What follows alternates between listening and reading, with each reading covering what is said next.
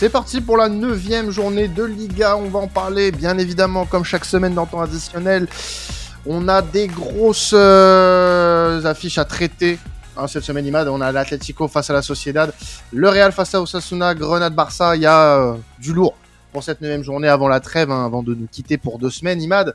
Et euh, on va commencer avec les Colchoneros qui se sont imposés euh, dans un match en Ligue des Champions qui aurait été pas forcément très facile face à, face au Feyenoord euh, au, au, Wanda. Et euh, on, on, va parler, on va essayer d'un peu se projeter euh, pour la, la bande à Simeone, Imad, sur ce début de saison et bah, sur la forme actuelle des Colchoneros. Oui, parce que bon, comme tu l'as dit, l'Atlético Madrid, donc là, s'est imposé contre Feyenoord, euh, 3 buts à 2. Pareil, ils étaient menés, puis sont revenus au score avec un bon Griezmann et un bon Morata, une bonne équipe de Madrid, même euh, globalement. Euh, avant ça, ils sont imposés face à Cadiz. Cadiz qui est pas dégueu depuis le début de saison. Euh, ils perdaient 2-0 et ils sont revenus à 3-2, donc ils ont fait une belle remontada aussi. Et en fait, euh, je trouve ça intéressant parce que depuis le début de saison, on n'a pas énormément parlé d'Atlético Madrid, on n'a pas fait un focus total sur eux. Et euh, j'aime bien le, le, le, nouveau visage qu'ont les Colchoneros, c'est-à-dire qu'on a toujours eu cette image, alors les, moins ceux qui suivent la Liga, mais les personnes qui n'ont pas trop l'habitude de regarder l'Atlético ont encore l'image de voilà euh, cadenassé derrière et contre-attaque. C'est moins le cas maintenant, c'est une équipe qui est plus joueuse. Euh, alors c'est une équipe, c'est pas un rouleau compresseur, c'est pas non plus devenu euh, comment dire une référence euh, mondiale euh, en tant que club, mais c'est une équipe beaucoup plus jouée, c'est une équipe qui a du caractère, c'est une équipe qui, arrive à, revenir dans des situations où sont, euh, qui peuvent être compliquées. On l'a vu euh, face à, face à Cadiz, on l'a vu face à Feyenoord, on, euh, l'a vu face au Real Madrid, où même si le Real est revenu à égalité, ils ont réussi à, à gagner. On va pas revenir sur les éloges de Griezmann, mais Griezmann fait quand même un, gros début de saison euh, avec les Colchoneros, un petit peu sur la même forme que la fin de saison dernière. On a un Morata buteur, Morata qui est quand même assez décrié. Moi, le premier, je suis pas très fan normalement de Morata, mais faut dire que là, il est assez efficace. L'Atlético Madrid arrive à être efficace. On a aussi Correa, comme d'habitude, euh, qui arrive à faire des bonnes entrées, des bons buts. Donc voilà, c'est une équipe d'Atlético Madrid plus joueuse, euh, peut-être moins solide défensivement, quoique quand même, ça reste quand même une des meilleures défenses de, Liga. Euh, ils arrivent à rebondir, ils arrivent à sortir, euh, à marquer énormément de buts. On l'avait dit en début de saison, ils avaient mis 7 buts au, au Rayo, c'est quand même pas anodin ils mettent quand même pas mal de buts à chaque match maintenant. Donc voilà, c'est une équipe d'Atlético Madrid qui peut, qui va jouer à mon avis, enfin c'est même sûr, qui va jouer au titre cette saison avec le Real Madrid, avec le Barça. Et je voulais savoir, est-ce que vous, vous croyez en un sacre? Je ne vais pas vous demander est-ce que vous pensez que l'Atlético Madrid va jouer le titre, puisqu'ils vont le jouer, ça c'est certain, avec euh, voilà, c'est une des équipes quand même phares de, Liga. Mais est-ce que vous croyez en un sacre de l'Atlético Madrid à la fin de saison euh, actuellement? Tu, l'as dit, on est obligé d'y croire un peu puisque l'Atlético de Madrid a, a, pour ambition de le jouer. Et euh, depuis le début de saison, on est sur une équipe quand même qui est plutôt séduisante. On, on en parlait lors du live Ligue des Champions euh, avec Victor et, et, Karim notamment. C'est un, un Atlético Madrid qui, euh, avec son, son entraîneur à sa tête, euh, qui est Cholo Simeone, qui a un cholismo qui a été un peu revisité. Ça. ça. ça. reste du cholismo, mais on est sur un Cholismo un peu plus clinique, un peu plus, euh, un peu plus tueur, un peu plus froid euh, de, devant, devant le but. Euh, on l'a vu face au Feyenoord en Ligue des Champions, malgré euh, une équipe euh, néerlandaise qui les a un petit peu malmenés à domicile. on a vu une équipe qui a su revenir quasiment à chaque fois avec un, un, Antoine Griezmann qui est tout simplement stratosphérique, qui marche sur l'eau, que ce soit en Espagne ou même en, en, Europe depuis le début de saison. Donc vraiment, oui, ils sont armés, ils sont armés pour le faire. Et, j'apprécie beaucoup ce que je vois du côté de l'Atlético parce que on, est sur un, jeu peut-être un peu moins euh, tourné vers la défense. Ça reste, comme je l'ai dit, du Cholismo, on, on garde les basiques, mais il y a ce petit truc en plus qui fait la différence, je trouve, euh, sur les saisons précédentes, c'est justement euh, bah, cette euh, cette euh, précision, cette efficacité, ouais. efficacité dans, dans, la surface adverse. Et Morata, on est l'exemple parfait. Lui qui est un joueur tant décrié, que ce soit d'ailleurs chez nous ou ailleurs. Euh, Morata, depuis le début de saison, c'est je crois 7 à 8 buts depuis euh, début de saison, toutes compétitions confondues, dont 5 en Liga. Euh, donc c'est pas rien, c'est pas rien. Il, il, il, re, il, revient un petit peu cette saison. Le, le, le système de, de, Simeone porte ses fruits. Donc euh, oui, ils sont armés. Euh, là, on va être qu'à la neuvième journée, encore un peu tôt pour dire si l'Atlético euh, va être euh, dans la dans la discussion d'ici, on va dire, allez, le mois de mars par exemple, même un peu avant. Mais euh, c'est en bonne voie en tout cas. Et puis, bah, j'ai hâte de voir la suite. Ouais, vous, vous citiez euh, Griezmann, Morata aussi qui, qui reviennent bien. Moi, il y en a un que je voudrais mettre en lumière aussi, c'est Saul Niguez, qui est extraordinaire depuis le début de saison. C'est le meilleur passeur décisif du, de, de, Liga actuellement. Et c'est un joueur voilà, qui, qui, était en difficulté, qui est passé par Chelsea en plus. Hein, euh, on s'en souvient en, euh, en 2021-2022. Et je trouve que là, il retrouve sa, sa superbe. Et en plus, c'est un joueur voilà, que je kiffe beaucoup, moi, parce qu'il a, il est aussi bon offensivement que défensivement, capable de gratter les ballons euh, pour, euh, en, en, défense et capable de, de créer le surnombre en, en attaque. Donc voilà, euh, l'Atlético, c'est ça, en fait. C'est des joueurs qui savent jouer un peu partout, des, des joueurs polyvalents et tout. Et c'est pour ça que je pense qu'ils peuvent jouer le titre, en plus d'avoir un effectif en plus bien étoffé. Ils, ont des, ils peuvent doubler les postes à chaque fois. Donc ouais, l'Atlético est forcément un candidat au titre et c'est tant mieux pour la Liga qui, qui a besoin d'avoir des, des, équipes intéressantes pour euh, redynamiser ça. Moi, moi, de mon propre avis, euh, l'Atlético Madrid a grandement les armes pour, euh, on va dire, stopper la dynamique euh, habituelle avec le Real euh, et le Barça. On l'a surtout vu, euh, bien évidemment, lors du derby qui a été, qui a été gagné sur 3-1 mmh, ouais, par, le, par, la, par les Colchoneros. Ouais. Mmh. Moi, pour moi, moi, pour moi Simeone a grandement les armes pour, euh, pour euh, lutter pour le titre et notamment on citait, euh, on citait Griezmann, Morata et bah, je pense aussi à, à Memphis Depay qui commence à être très très bien intégré dans l'équipe de l'Atlético Madrid. Et puis c'est surtout dans une saison où aujourd'hui on voit des limites pour le Barça et pour le Real en fait qu'on voit que l'Atlético a sa carte à jouer même s'il euh, il y a quand même de grosses satisfactions et de grosses forces côté Real et Barça, je pense qu'on a vu malheureusement dans ce début de saison des limites pour les deux équipes qui font penser que l'Atlético a sa carte à jouer. Donc l'Atlético a aussi des limites, faut pas le nier. Je pense que je trouve que sur le côté gauche de l'attaque, il manque de profil si jamais euh, il y a des blessures.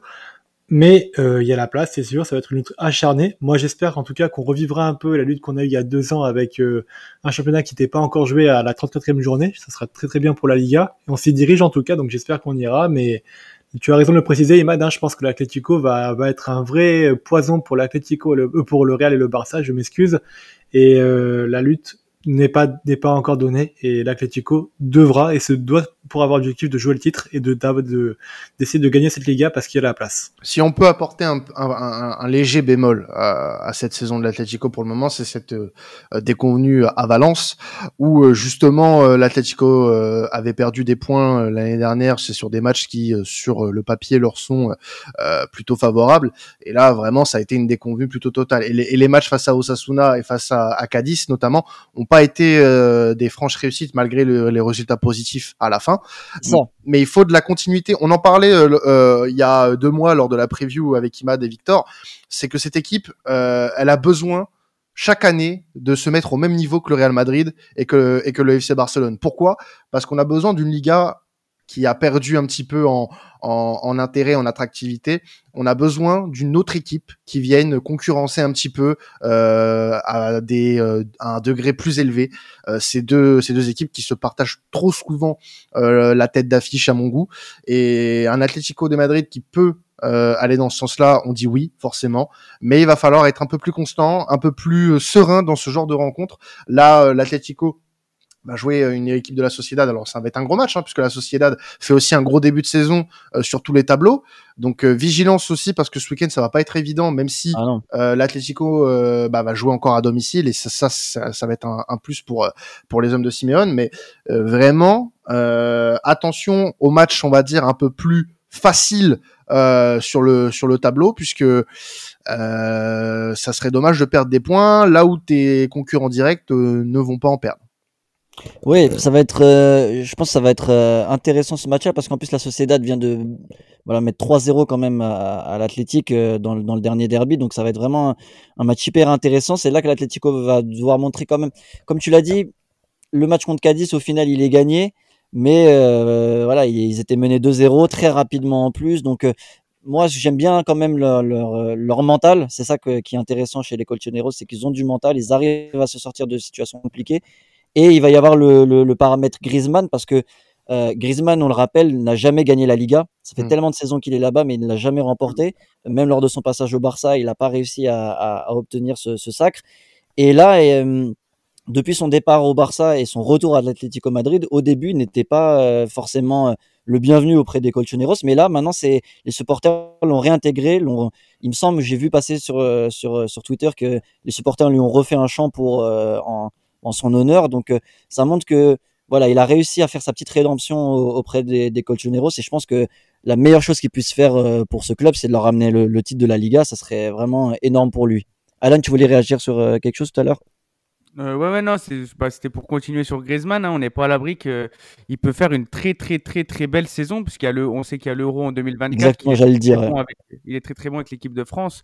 Donc, euh, s'il fait une très grosse saison avec la- l'Atlético Madrid, ça peut être la saison euh, ultime pour, pour lui. Donc, euh, ça serait bien pour, euh, pour nous, euh, Français. Et- alors le, le seul bémol aussi, je vais être le mec des bémols pour euh, pour la. Pour, euh, l'Atlético, mais c'est vrai que pour Griezmann pour le moment, euh, la seule chose sur laquelle on pourrait peut-être plus s'attendre, c'est euh, dans la création d'occasions. euh, pour le moment en Liga, il est à trois buts, ok, mais zéro passe décisive. Euh, là où Ouais. la, là où la saison dernière justement, il avait fini meilleur passeur, euh, si je dis pas de conneries, euh, Imad. Donc euh, voilà. Juste voilà, peut-être poser un peu plus euh, sur sur les actions, même s'il le fait déjà beaucoup. Après, dans le jeu, quand même, malgré, bien qu'il soit pas à la passe D, il- dans le jeu, il arrive à construire quand même, à amener le, le danger. Donc, euh, Oui, oui, oui. il Bien peut sûr. être encore plus, encore plus, euh, voilà, il peut amener plus de danger, je pense. Vas-y Karim. Alors, il se peut, alors, si je peux rajouter un autre euh, bémol dans les bémols, euh, c'est que les colchoneros ne sont. euh, moi, et c'est ce que je crains personnellement, c'est qu'ils ne sont pas à l'abri des blessures. Le dernier en date, c'était. euh, alors, il me semble que c'était Thomas Lemar, rupture du, Ouais.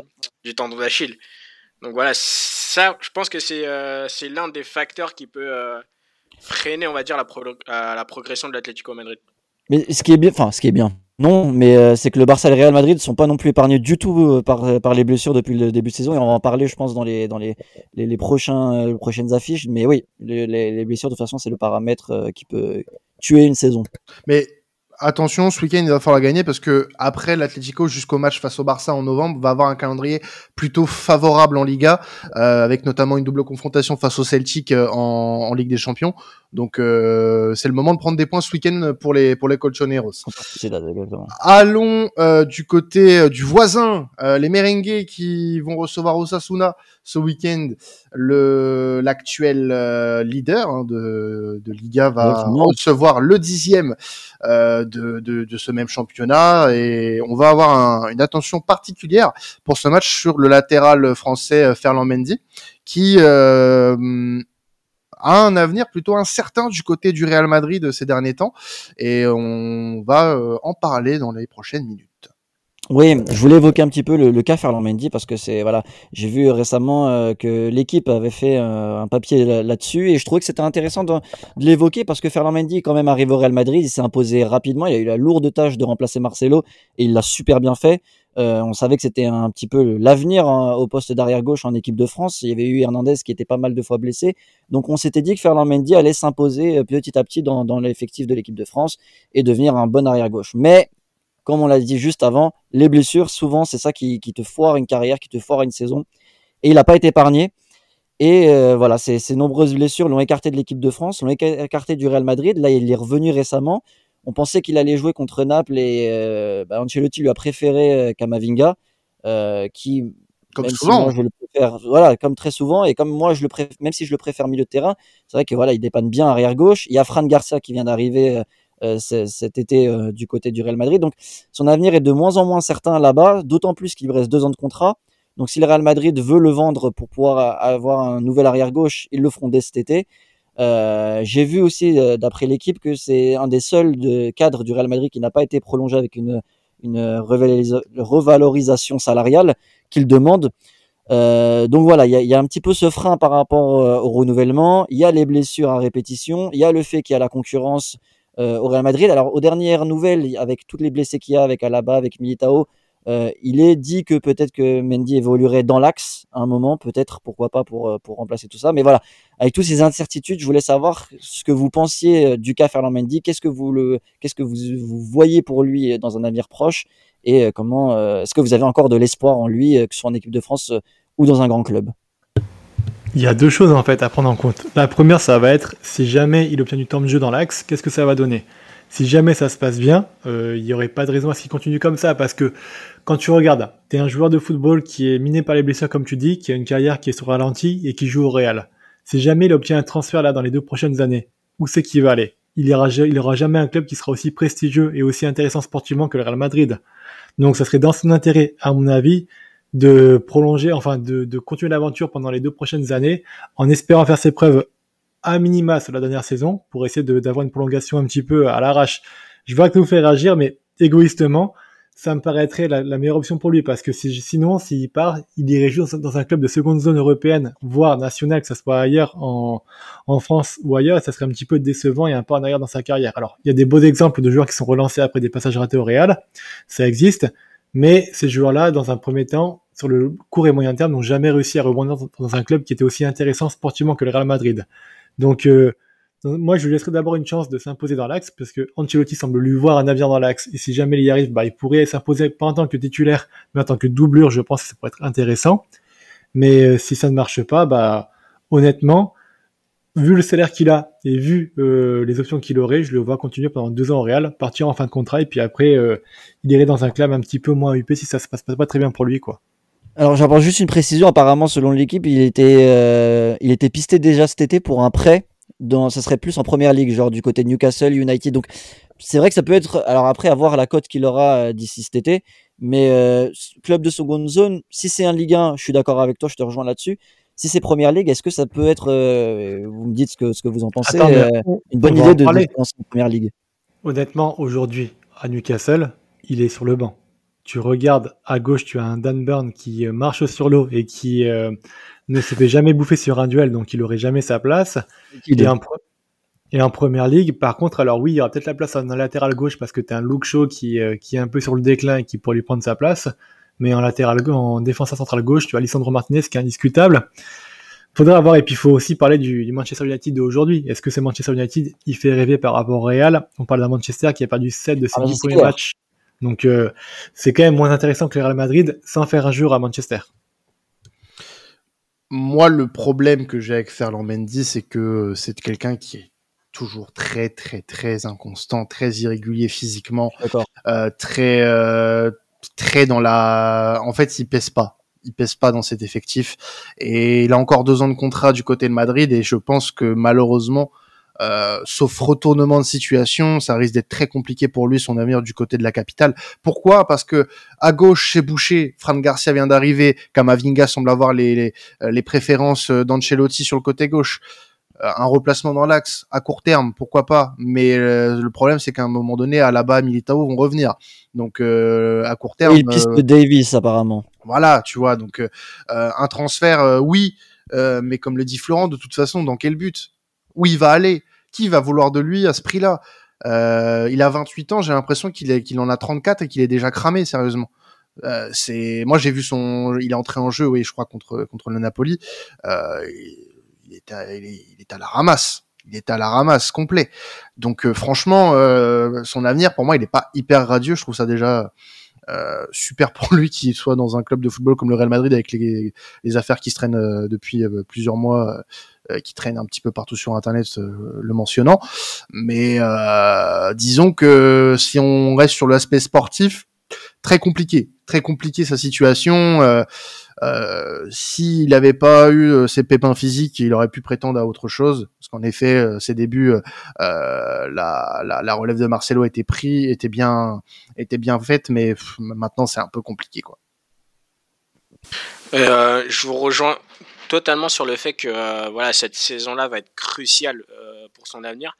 Mais moi, personnellement, euh, étant donné la réputation d'un championnat comme la Première Ligue, je ne le vois pas en Angleterre. Alors, j'étais en train de voir sur le site de Transfermarkt, il y avait Newcastle et Manchester City qui étaient dessus, mais également Arsenal. Donc, ok, mais voilà, s'il n'est pas. s'il reste si les blessures le laissent, euh, le laissent tranquille, alors peut-être qu'on peut, euh, qu'on peut reparler d'un transfert en première ligue. Ah oui, voilà, d'un transfert. Euh, à voir. Ouais, d'un transfert, parce que pour moi, au Real, c'est foutu. Vraiment. Il n'y a aucune chance, à mon sens. comme je l'ai dit, le court terme dans l'axe, ça peut fonctionner puisque tu n'as pas là-bas, tu n'as pas Militao, mais là à gauche, vu les performances de Kamavinga euh, sur le couloir gauche de la défense, il euh, y a que Fran Garcia qui peut qui peut potentiellement prendre la place euh, à, à long terme euh, dans la rotation.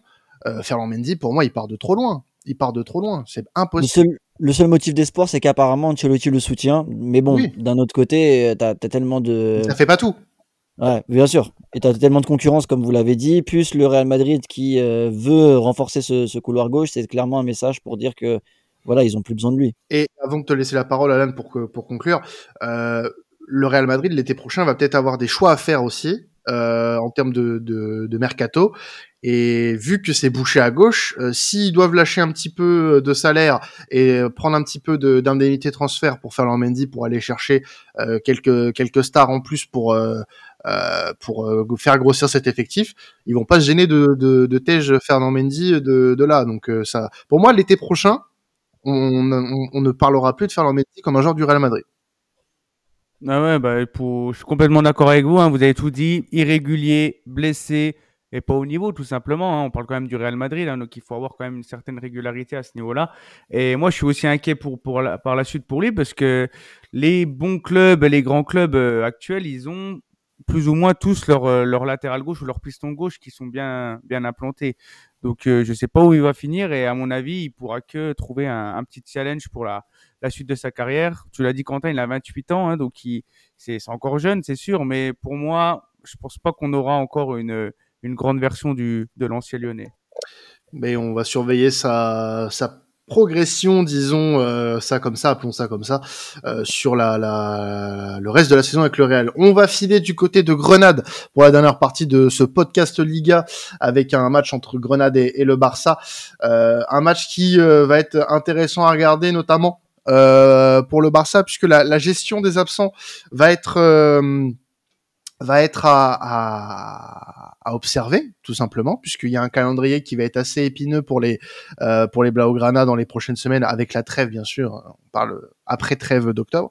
Mais ça risque d'être euh, assez intéressant de voir comment Xavi va, va gérer ça avec euh, ses absents euh, du, moment on a l'impression que Xavi, depuis qu'il est au Barça, il doit gérer tout le temps ça. hein. Les blessures, euh, c'est, c'est, c'est, on peut, je sais pas si on peut parler de malédiction ou de, de, de mauvaise gestion physique, mais le Barça qui euh, arrive l'automne avec énormément de blessés, c'est souvent ça. On avait Pedri en début, qui faisait un début de saison très intéressant, qui s'est blessé. Euh, de Jong qui l'a suivi, qui est juste pour moi le meilleur joueur du Barça depuis le début de saison, blessé. Euh, et euh, dernièrement contre Porto, Lewandowski qui est tombé aussi, Araujo qui vient seulement de revenir. Euh, voilà, c'est une hécatombe de blessures. En plus, le Barça a un effectif intéressant, mais pas hyper fourni. Attention, euh, on a à peine euh, deux joueurs par poste, donc c'est pas énorme quand tu, prends en compte les blessures qui peuvent arriver. Donc voilà, c'est très très serré. Là maintenant, je faisais la réflexion face à Porto. Il y a Rafinha également qui est blessé. J'ai oublié de le mentionner. Bah, face à Porto, en fait, on s'est rendu compte qu'il restait que trois attaquants au, Barça Ferran Torres, Lamine Yamal et Joao Félix. Donc euh, voilà, il y a énormément de blessures, un peu à, chaque poste. Au milieu de terrain, pareil, tu perds quand même Pedri et De Jong qui sont tes deux meilleurs milieux. Euh, et l'année dernière, alors attention, cette saison, c'est vrai que le, la poule de Ligue des Champions est quand même moins compliquée entre guillemets, euh, entre grosses guillemets, parce que le match à Porto était loin d'être facile pour le Barça. Même c'est même une bonne chose que, que le Barça s'en ait tiré avec trois points au vu du match. Euh, donc la, la poule est quand même moins grosse que la saison dernière, donc il y a peut-être entre guillemets moins le risque de retomber en Europa League que la saison dernière. Euh, mais l'année dernière, c'est ce qui a fait défaut au Barça, justement, ce nombre d'absences à des matchs clés. On n'oublie pas qu'à la fin du mois d'octobre, le 28, il y a le Classico, crucial contre le Real Madrid. Euh, là où le Real Madrid, actuellement, on verra après ce week-end où finira le Real Madrid, mais peut-être que le Real Madrid sera en posture de justement de leader de Liga. Donc le Barça devra s'imposer face au Real Madrid à ce moment-là. Quel visage ils vont avoir? Quels seront les, retours? Même s'il y a des retours de blessures, on parle peut-être d'un retour de Pedri. Dans quelle forme? Est-ce que Lewandowski sera revenu? Voilà. Est-ce que toutes ces interrogations, déjà, je voulais savoir comment vous pensez que, que le Barça va gérer ses, ses blessures? Est-ce que c'est inquiétant pour la suite de la saison? Est-ce que c'est inquiétant pour le Classico et le calendrier qui arrive en octobre? Moi, je trouve que ça, moi, je trouve que ça va être inquiétant. C'est, euh, c'est, c'est, je dis pas un scandale, mais c'est pas normal de, euh, d'être une institution comme le Barça et de gérer autant de blessés comme ça. Euh, on parlait justement de Lewandowski et on en a parlé hier avec Quentin et Victor. A priori, ce n'est pas très, ce n'est pas une blessure gravissime, mais il faut ajouter, il faut ajouter aussi bah, le fait que ce soit la trêve internationale. Et pour un coach, je parle en, Liga, mais c'est valable pour tous les championnats. Et pour un coach, qui n'a pas peur, qui n'a pas peur de revoir son, son joueur phare revenir de sélection blessé.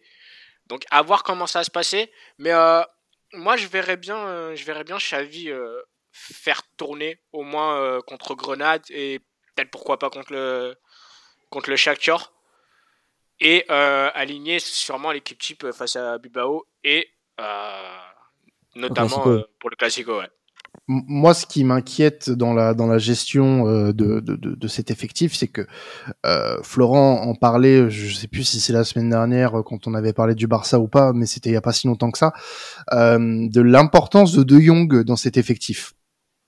Et euh, contre Porto, tu as très bien vu que bah, un Roméo, ce n'est pas De Jong. Oh non. Et... Exactement. Et du coup, euh, tu te demandes euh, comment, en fait, sur les prochaines semaines, tu vas pouvoir gérer ça. Pour moi, ça risque d'être très compliqué. Honnêtement, j'ai pas euh, là tout de suite. Tu me demandes comment le Barça va s'en sortir dans les prochaines semaines. Je suis pas d'un optimisme fou en, en, regardant le Barça. Alors, il y a de la réussite. Tu gagnes à Dragao. Euh, tu as 6 points sur 6 sur tes deux premières journées de Ligue des Champions tu t'en sors très très bien. Et honnêtement, de toute façon, au vu de la gueule du groupe, le Barça doit finir premier sans aucun problème, euh, même avec euh, toutes les difficultés du monde. Mais la gestion là dans les gros matchs va être ultra importante. Euh, il y a le match de Grenade ce week-end. Tu vas avoir la trêve internationale avec pas mal de joueurs qui vont partir représenter leur pays.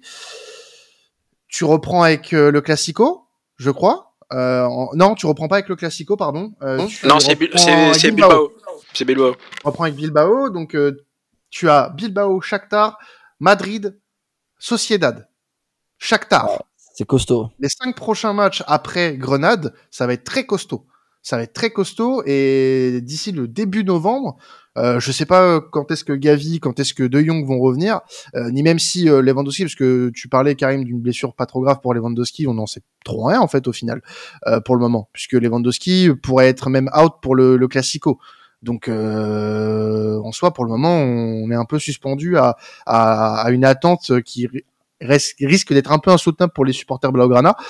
Et moi, si vous me donnez là tout de suite une petite boule de cristal avec mes, mes, mes, qualités de, de, de, de divinateur, euh, de, de pronostiqueur, je ne suis pas d'un naturel optimiste pour euh, les, les hommes de Xavi.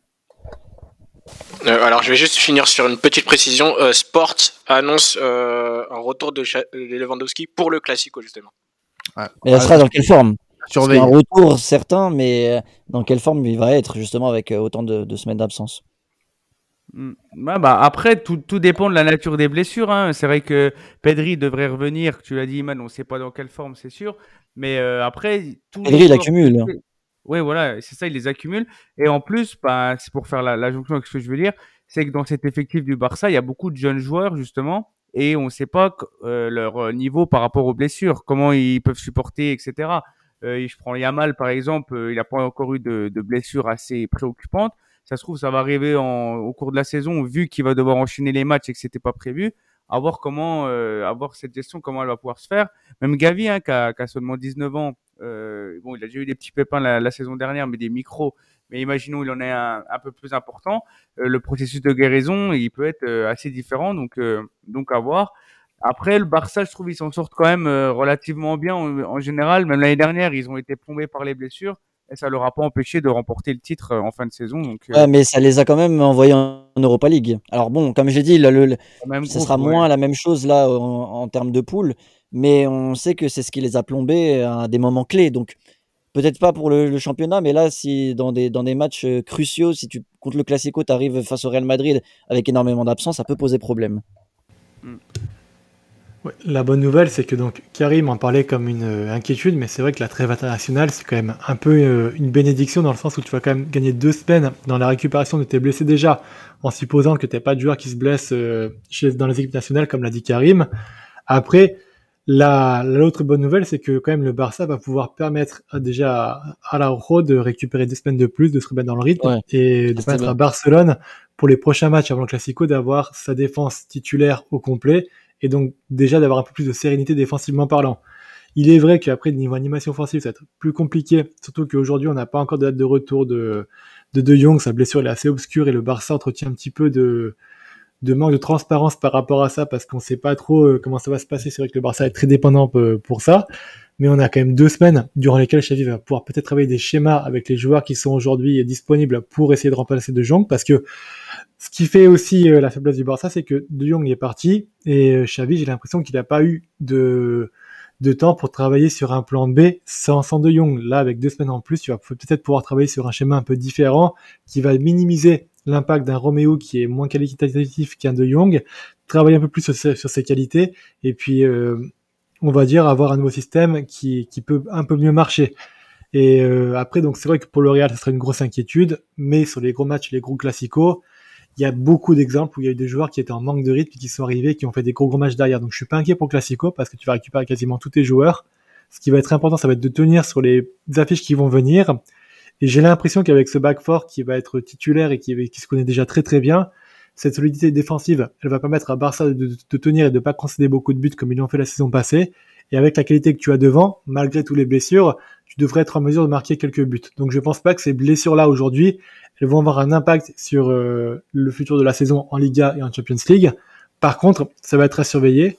Moi, je suis quand même assez inquiet pour Pedri, du coup, qui semble avoir le contre-coup de tous les matchs qu'il avait enchaînés il y a deux ans et on se vantait de, du fait qu'il avait enchaîné euh, l'Euro, euh, les Jeux Olympiques, mm. tout ça, tout ça. Et là, le contre-coup, bah, c'est forcément, hein, quand tu as, quand as 18 ans et à l'époque et que tu enchaînes autant de matchs, c'est forcément que tu vas avoir un contre-coup comme ça. J'espère en tout cas que les, les kinés, le staff médical du Barça va être un peu plus attentif par rapport à ça et euh, que des blessures seront davantage évitées parce que comme tu l'as dit, Imad, ça a coûté très cher à Barcelone la saison passée et euh, c'est vraiment quelque chose qu'il va falloir corriger si le Barça veut se permettre de pouvoir jouer sur tous les tableaux euh, cette saison-là, surtout qu'il y a la place pour pour faire quelque chose quoi. Moi, la question que j'ai envie de poser avant de, se, avant de conclure à toi, Imad, c'est comment va le transit intestinal de Lamine Yamal?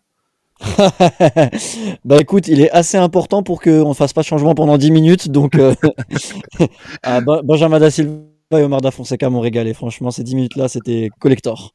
Ouais, c'était euh, assez cocasse quand même la, sortie de la mine Yamal, mais bon, on a beaucoup ri. Merci, euh, merci à toi Lamine.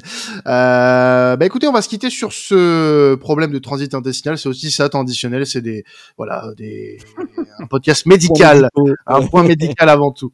Merci à vous de nous avoir suivis pour le podcast Liga. Vous pouvez nous retrouver bien évidemment pour la PL, la Serie A et la Bundes comme chaque semaine dans temps additionnel. N'hésitez pas à nous laisser votre meilleur 5 étoiles si vous l'avez pas encore fait sur votre plateforme de streaming préférée. C'est la trêve, on se retrouvera dans quelques jours puisqu'on a des podcasts qui vont sortir pendant la trêve, hein, comme lors de la trêve de septembre. Et puis bah, il nous reste plus qu'à vous souhaiter un excellent week-end de football. C'était temps additionnel. Ciao tout le monde.